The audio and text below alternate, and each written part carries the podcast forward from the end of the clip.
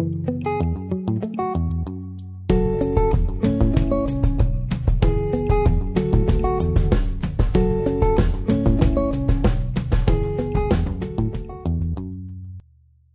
a quem está aí desse lado. A Filipe é instrutora de yoga, certificada internacionalmente pela Yoga Alliance e vai conversar aqui connosco sobre a prática de yoga e o yoga na sociedade nos dias de hoje.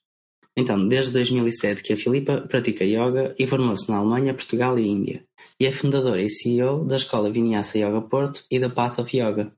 Quem conhece a Filipa dirá que é uma mulher com garra, resiliência e com compromisso e dedicação enormes para tudo o que faz. Se alguma vez fizerem uma aula guiada com a Filipa e acharem que o yoga é fácil e calmo, boa sorte, pois terão pela frente um enorme desafio. A Filipa, uh, Filipa, é um gosto enorme falar contigo. Tenho a dizer que te conheço graças à minha namorada, a Luísa, e diria que se calhar uma boa parte das pessoas que nos ouvem virá sensivelmente do mesmo contexto que eu, ou seja, serão jovens estudantes universitários com um curso provavelmente relacionado com a saúde e que nesse aspecto somos muito acostumados a ver a saúde com algum pragmatismo, mas também conservadorismo. E por isso, desde cedo, é a minha intenção quebrar esses tabus e preconceitos, falar um bocadinho aqui contigo sobre o yoga e a sua contribuição para o bem-estar e para a saúde das pessoas, porque pronto, eu não vou considerar o yoga um desporto, não é? Porque não é. Sim, sim. Não, mas, não é mas é uma prática uh, física e mental que contribui para, para esse bem-estar. Exato, Vasco. Olha, desde já obrigada pelo convite de estar aqui, porque eu acho que realmente é, é importante, se calhar, abordarmos estes temas. E, uh, e pronto, é isso, vamos ver o que acontece. Obrigado. Eu, olha, eu tenho uma primeira pergunta, porque acho que é mais fácil assim. Eu vi que tinhas uh, formação na área uh, na área das artes plásticas, também uh, na parte da terapêutica e massagens e meditação antes do yoga, diria eu, mas Sim. consegues nos contextualizar então o que é que fazias antes e o que é que isso contribuiu ou como é que isso te conduziu à prática de yoga? Uh, olha, é assim, um, a nível de artes plásticas, é, no fundo foi, foi aquilo que eu estudei um, e, e, que realmente eu, eu neste momento eu gosto de fazer como, como hobby, como passatempo. Uh, acaba por ser um pouquinho isso, porque infelizmente no nosso país um, é, é, muito complicado conseguir sobreviver com arte e, um, e acabou por ficar assim um bocadinho uh, de fora do, dos planos. Ainda quando, quando eu estava a, a terminar uh, os meus estudos, surgiu a oportunidade assim numa, numa forma de brincadeira de fazer uma, um curso de, como terapeuta holística uh, e, e, na verdade acabei por descobrir aí também uma vocação e algo que eu gostava de fazer. E, e foi a minha profissão durante 10 anos Vasco.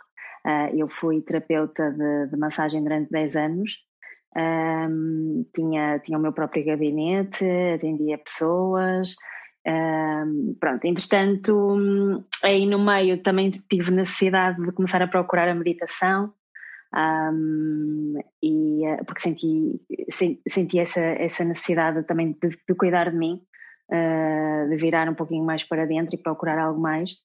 Uh, então comecei a praticar a meditação e, uh, e algumas formas também de, de trabalho energético.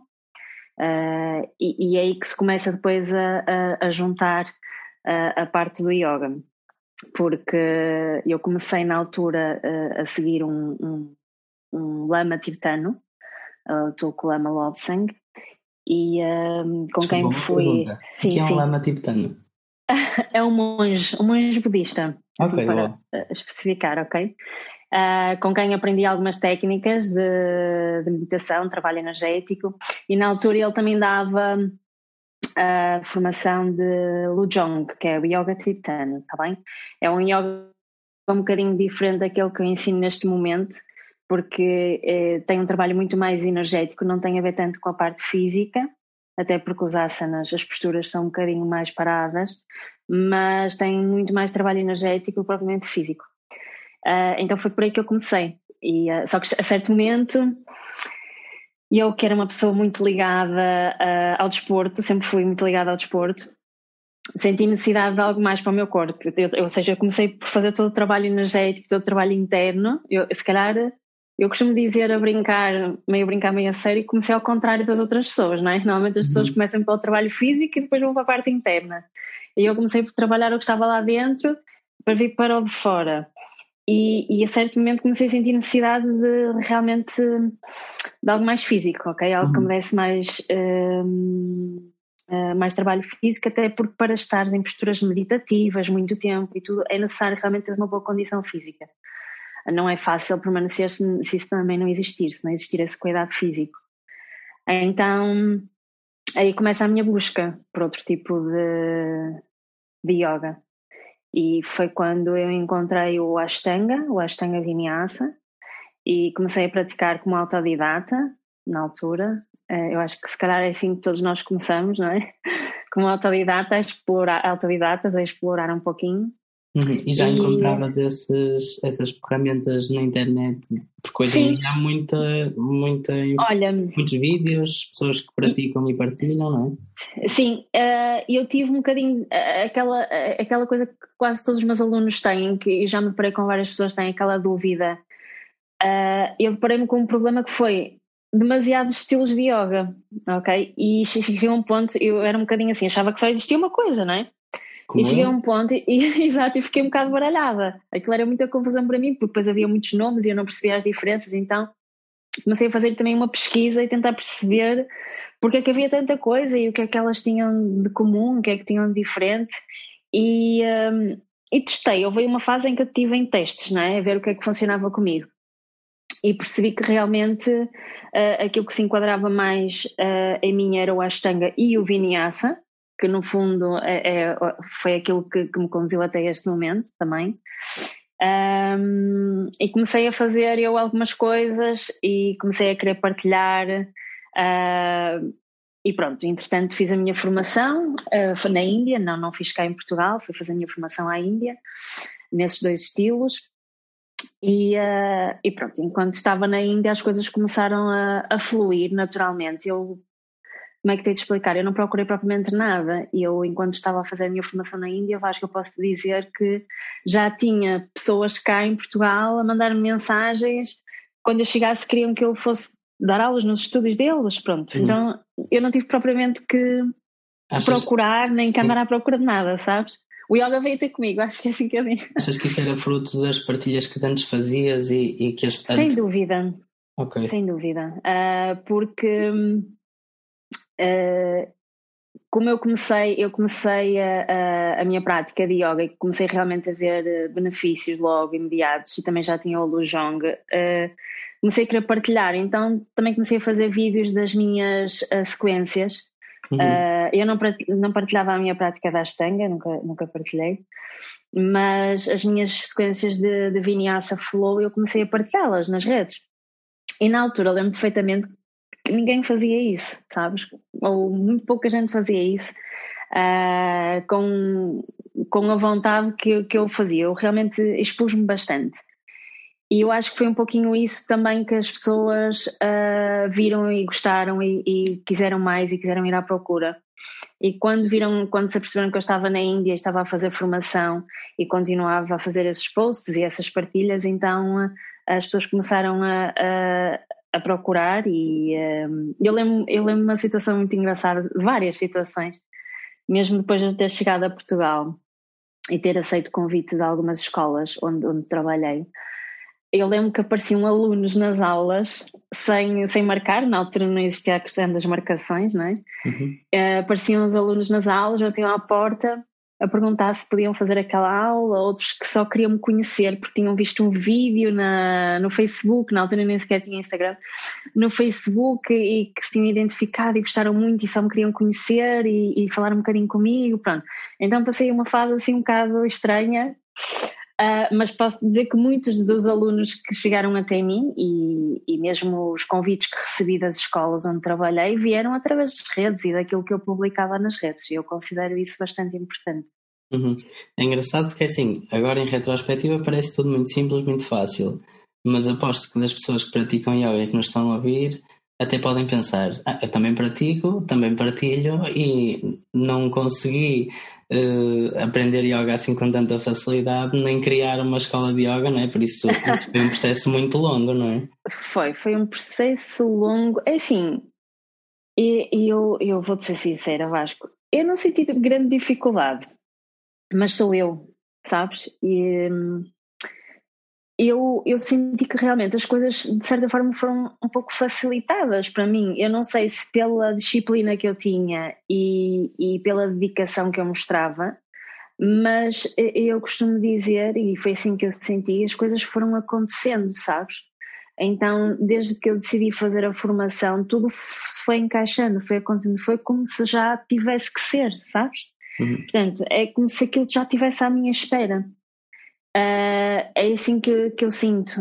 Eu acho que quando tu tentas forçar algo, queres algo para a tua vida e tentas forçar isso, não vai fluir. Uh, quando é algo que tem que estar na tua vida, que te pertence, eu acho que foi com naturalidade, sabes? E, e eu, eu sinto que foi isso que aconteceu um bocadinho com, com o yoga.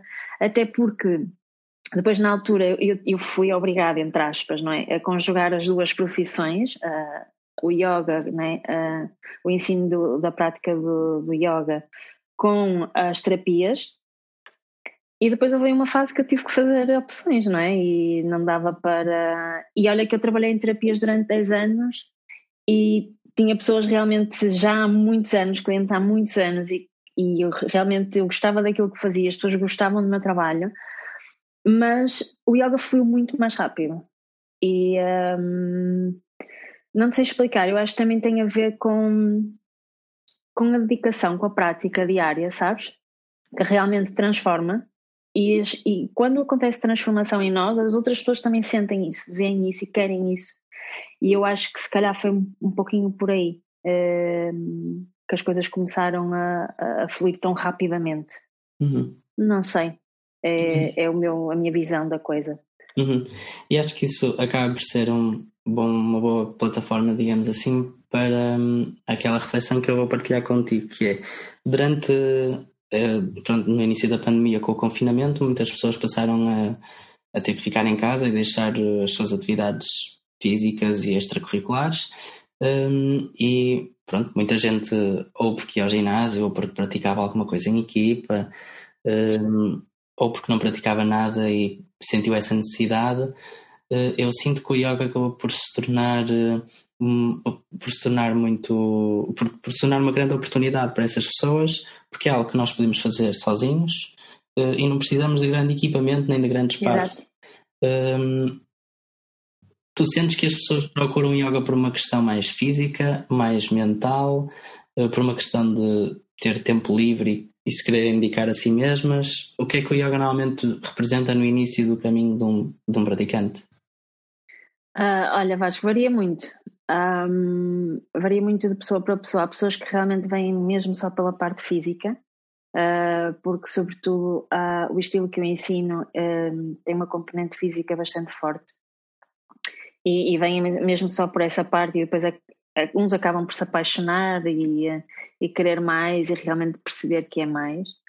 Outros, quando se apercebem que é mais, deixam de querer, ok? uh, porque não é fácil gerir tudo que vem a seguir. E, e, depois tem alunos que já estão conscientes, já estão mais conscientes e sabem o que é que o que é realmente o, o caminho de yoga e vêm mesmo à procura de trabalho interno, sabes, desenvolvimento pessoal.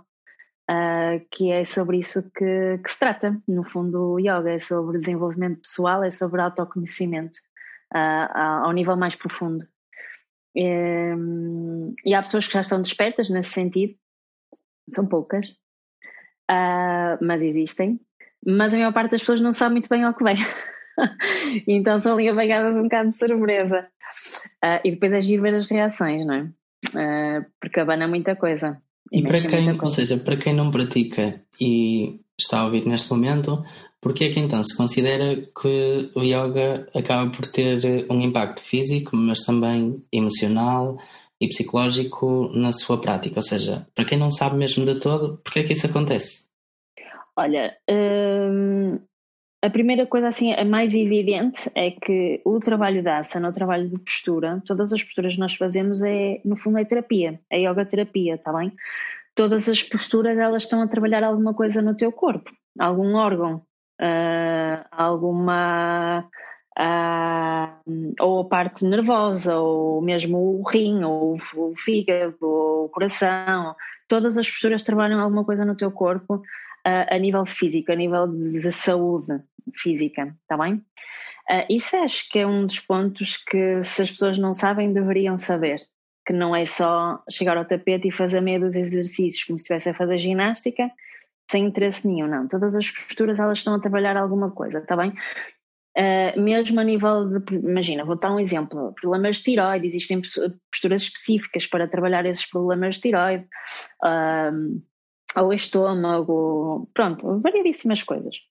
Portanto, isso é uma da, uh, das coisas que acontece. Depois, vem um outro trabalho que não é tão evidente, mas que acaba por acontecer, que é quando tu começas a praticar postura, asana, ou seja, trabalho da asana, e ele é repetido, é diário e é repetido, tu tens que enfrentar várias, vários obstáculos que te aparecem diariamente na tua prática e, e tens que te deparar com. Uh, tens que aceitar, no fundo, a tua condição que nem sempre é aquela que tu desejavas ter.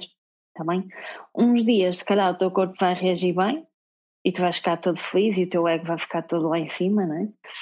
E há outros dias em que o teu corpo não vai responder da forma que tu queres e vai trazer frustração, vai trazer angústia.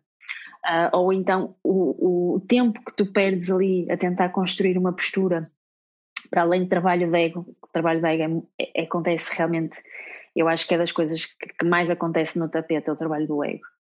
Uh, mas para além disso, um, vai-te fazer também é, dar tempo para pensar em coisas que tu não querias enfrentar, sabes? Problemas do teu dia a dia, um, aquela discussão que se calhar tu tiveste para perceber porque é que ela aconteceu, o que é que podias ter feito diferente, ou seja, aquela hora que tu passas ali, aquela uma hora, uma hora e meia que tu passas no tapete, a tentar ouvir o teu corpo, a perceber como é que ele funciona, vai-te dar tempo para tu chegares a conclusões que não chegarias se estivesse a fazer as tuas tarefas do dia a dia. Ok? Portanto, é, eu costumo dizer que a prática do asana é uma meditação, é uma meditação em movimento que te permite criar espaço na tua mente para hum, ordenar, realinhar coisas. E, isso vai permitir transformação, vai permitir quando tu pensas sobre as coisas, tens tempo a pensar sobre elas, uh, aí é que começa o autoconhecimento, a autoanálise. E, e é dessa autoanálise que começa a surgir a transformação.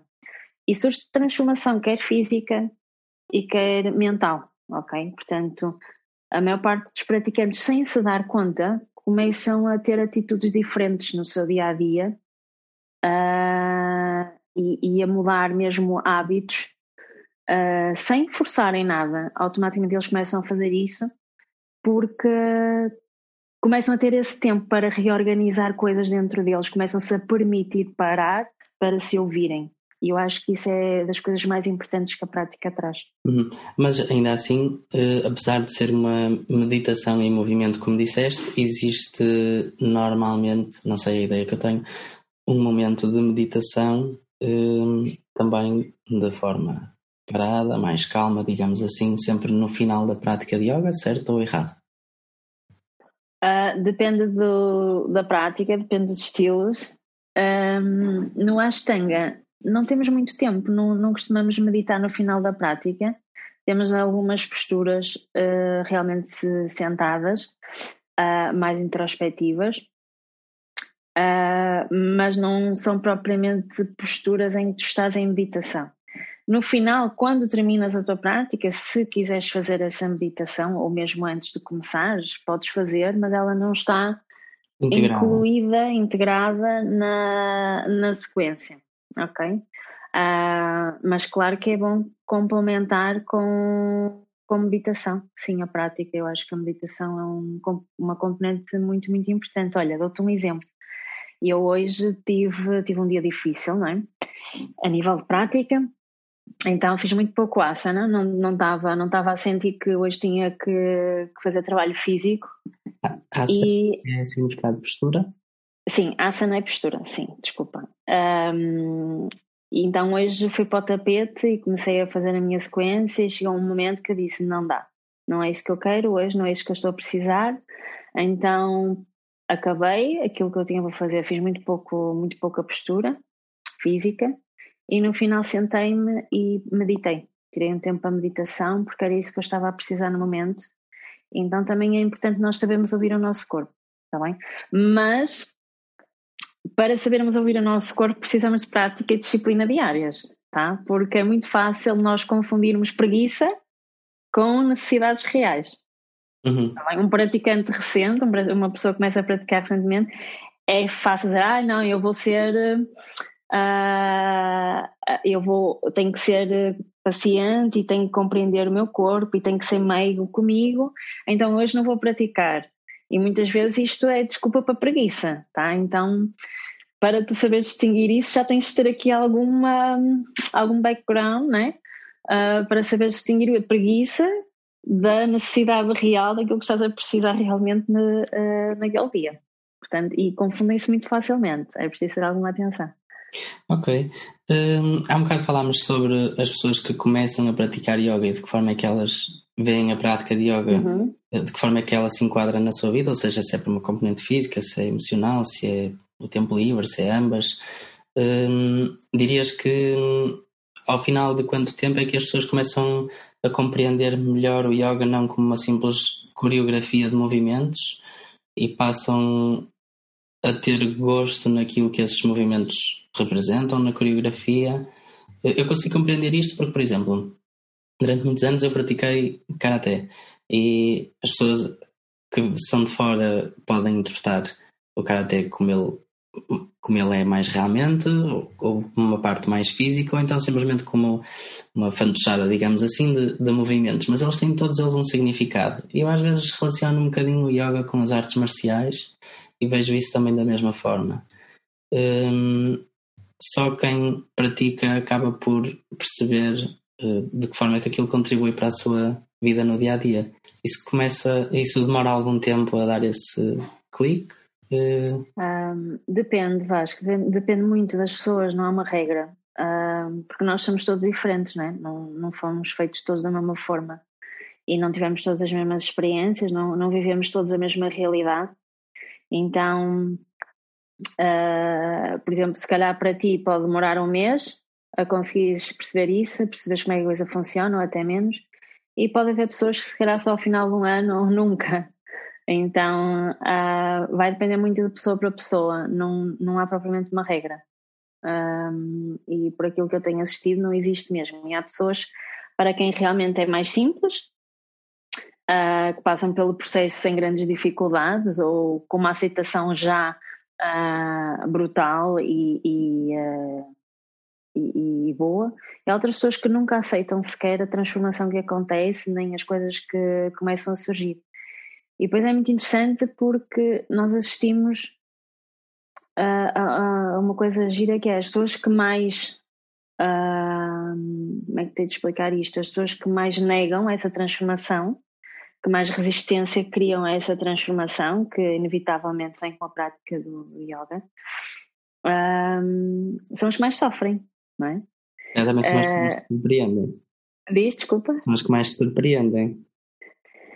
Sim, as que conseguem ultrapassar isso depois no final, uh, se calhar são as que, as que mais crescem, sabes? E as que mais se surpreendem é que depois realmente mais coisas boas uh, uh, recebem. Mas não, não é um processo fácil, tá? Então as pessoas às vezes vêm achar que o yoga é para relaxar, tá? É para respirar, relaxar e é só sorrisos, coisas bonitas. E não é verdade. A maior parte das vezes é o oposto. Porque enquanto estás ali no tapete, vem tudo ao de cima. Todo o lixo que teve lá escondido durante anos que tu não fizeste nada, vem, começa a vir, começa a surgir, tá? E nem toda a gente tem capacidade para gerir isso. E há pessoas que saem chateadas da prática, depois todos os dias muda, não é? Há, há pessoas que choram, há pessoas que riem, há pessoas que ficam imensamente gratas, há pessoas que vão embora e desistem, depois voltam, se zangam, andam nesta coisa, zangam, voltam, zangam, voltam. Eu tive, eu tive isto, eu quando comecei a praticar, eu, eu passei por este processo do preciso disto, tenho que praticar, e praticava, e depois havia uma fase que eu zangava-me com a prática e dizia: Não quero isto para nada, isto não serve para mim e vou praticar outra coisa. E depois, passado um mês, não, eu preciso daquilo, voltava a sentir a necessidade e voltava, sabes? Então eu, também, eu passei por esse processo e compreendo hoje que quanto mais negamos, quanto mais negarmos e resistirmos, mais difícil é. Vêm as lesões, ok? Vêm as dores contínuas. Uh, Porquê? Porque há muito trabalho interno para ser feito. E, e, a maior parte das pessoas não quer isso, quer ah, relaxar, desligar, não é? a maior parte das pessoas que procuram yoga não quer, na verdade, transformação. Uhum. Quer só desligar naquele momento, não é? Uh, e por isso é que existem vários tipos de estilos e de práticas de yoga. Já agora, se me permites. Sim, sim, eu, eu também ia passar por aí. Uh, porque é assim, uh, todos eles têm o mesmo objetivo, Tá? O propósito deles é todo o mesmo. Contudo, uh, com uns estilos chegas lá mais rápido do que com outros. Está bem? Uh, e uh, eu vou falar dos estilos, dos dois estilos que eu conheço bem, porque são aqueles que eu ensinei em si, que é o Ashtanga e o Vinyasa Flow, e, e eles são bem distintos a nível daquilo que tu recebes. E por uma simples razão, Vasco. Uh, Enquanto o Ashtanga ele tem uma sequência fixa que tu tens de praticar aquela mesma sequência todos os dias, diariamente, e é sempre igual, e as pessoas dizem, ah, que seca. Mas o facto de, sempre, de ser sempre igual te permite perceber quais são as diferenças de um dia para o outro e analisar e trazer-te uh, tempo para tu olhares para dentro, porque tu estás a praticar sozinho, não tens um professor que te guie, dizer, agora vamos fazer isto, ou seja, a sequência não muda todos os dias e não tens ninguém sempre ali a dizer o que tens que fazer. A tua atenção não está fora, ela está dentro. E isso vai te permitir uma, uma transformação muito mais rápida. O Vinyasa Flow é o oposto. Tu, tu tens, sempre que vens a uma aula, não sabes o que vai acontecer. A sequência é sempre diferente. Tu tens de prestar atenção ao professor, ao que ele está a dizer, ao que ele está a fazer. Portanto, a tua atenção está fora, a tua atenção não está dentro. Então, Uh, a parte física ela está a ser trabalhada da mesma forma, mas vais demorar muito mais tempo a chegar aonde queres, porque a tua atenção não está totalmente lá dentro, ela está dividida, tá? E a maior parte das vezes está cá fora. Então uh, é a grande diferença de, destes dois estilos, que são aqueles que eu, que eu conheço bem. Uhum. E ainda o, o Power Vinyasa Yoga, não é? Que é mais físico. Sim. O Power é está ligado ao vinyasa, portanto não há grande diferença a não ser realmente a exigência uh, a nível da, da, da sequência uh, acaba por ser um bocadinho mais forte, não é? Mas a nível daquilo que eu estava a falar é exatamente igual ao vinyasa flow, a tua atenção está fora, está externa uh, e depois temos aqui eh, também a questão do ego, não é? É muito mais fácil a haver explosões de ego e, e, uh, e egos alterados numa, numa, numa aula de Power Vinyasa ou Vinyasa Flow do que, por exemplo, numa aula da Ashtanga. Uhum. Porque numa aula da Ashtanga, quer tu gostes da postura, quer não gostes, vais ter que a fazer. Quer tu consigas fazer bem ou não consigas, vais ter que a fazer, ponto final. Uhum. Então, uh, é, uma, é uma grande diferença nesse aspecto e, e traz resultados mais rápidos, claro. Sim, ou se calhar dar um exemplo, ou seja, eu sendo homem tenho mais facilidade nas posturas de mais exigência física e uhum. mais dificuldade nas de flexibilidade ou mobilidade ou elasticidade, por exemplo, se calhar é como tu dizes, o meu, o meu ego ficava mais alterado, digamos assim, positivamente nas aulas do Power Vinyasa, porque Exatamente. via que comparativamente com os outros colegas conseguia fazer as coisas com relativa facilidade, digamos assim. Sim, sim. E se calhar nas outras não. Hum, eu, eu também já agora aproveitava, por exemplo, para dar um bocadinho aqui a minha experiência pessoal de quem fez algumas aulas pontuais. hum, que, por exemplo, eu lembro-me de fazer algumas posturas e lá está, ter mais facilidade, mais dificuldade, mas lembro-me de fazer na escola, por exemplo, uh, na altura, durante o ano, e agora, na época de maior calor, lembro-me de fazer em casa uh, e de estar numa postura, pronto, um bocado. Eu nem sei caracterizar bem, eu estava a fazer o que me mandavam.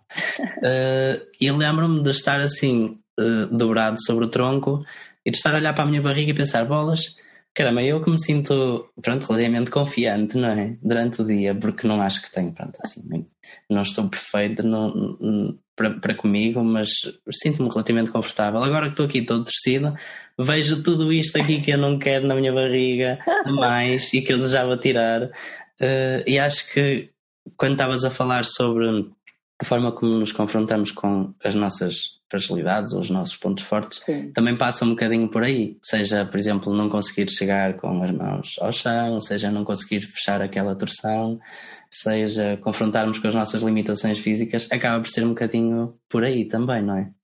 Sim, sem dúvida. Uh, e daí vem a aceitação, o trabalho de aceitação também. Exato. Não é? Uh, que não é fácil, não é um trabalho fácil e que todos nós precisamos, que é trabalhar a aceitação.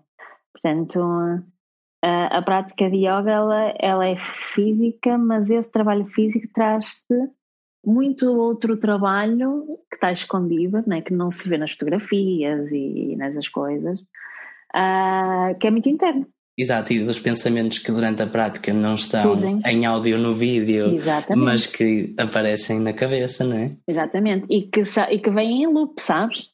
Porque eles surgem e tu automaticamente eles estão a surgir e tu estás a dizer, mas porquê? Mas porquê que estou assim? E porquê que não sei o quê? Porquê que ontem fiz e hoje já não faço? E porquê que não consigo? E porque, sabes, começa tudo a, a, a desenrolar-se e tu começas a pensar sobre os assuntos e aí conhece, começa o teu trabalho realmente pessoal e que nem toda a gente quer, quer ter esse trabalho, porque não é um trabalho fácil, não é um trabalho simples, esse de aceitação, não é? Exato, eu acho que assim com estes exemplos conseguimos traduzir entre aspas para quem não pratica ou não praticou ou nunca experimentou uh, o que é que estas questões de aceitação ou de, ou de trabalho mais emocional significam durante a prática. Acho que acaba por ser muito confrontar com estas nossas limitações Sim, e, por exemplo, ver, ver as outras pessoas ao lado a conseguir fazer aquilo com muita facilidade e, e eu nem por sombras achar que anatomicamente consigo cumprir aquela direção ou aquela flexibilidade.